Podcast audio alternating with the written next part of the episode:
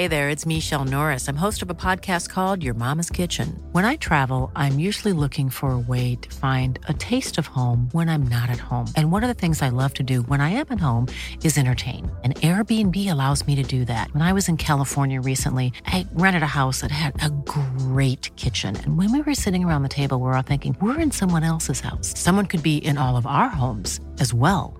If you have a home, but you're not always at home, you have Airbnb. Your home might be worth more than you think. Find out how much at airbnb.com/slash host.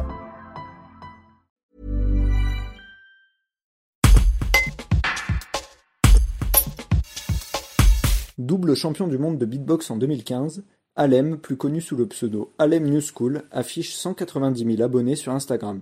Une page sur laquelle il distille des conseils, multiplie les démonstrations vidéo où sa bouche se transforme en boîte à rythme avec une dose d'humour. Comme ces quelques secondes où il donne la réplique à un dindon, le jeune homme originaire de la bâtie divisin Glouglout.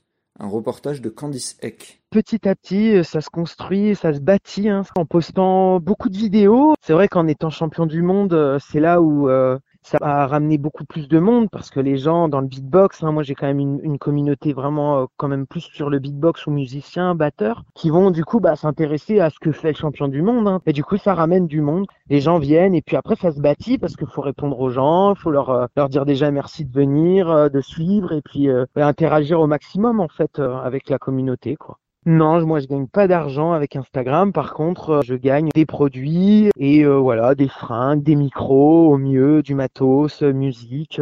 C'est une sorte de placement de produit. Oui, c'est ça. J'ai un produit gratuitement en échange de parler de, de la marque en question.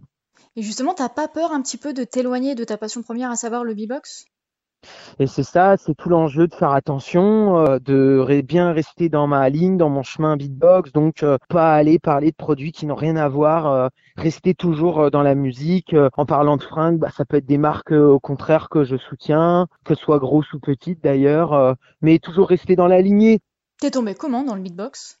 Grâce à mon grand frère qui est tombé sur un album de beatbox quand j'étais en quatrième, moi, on a écouté cet album-là tous les deux et euh, moi j'étais euh, voilà sous le choc, ravi, euh, amoureux de l'album et du coup j'ai commencé le beatbox comme ça avec cet album de Razel.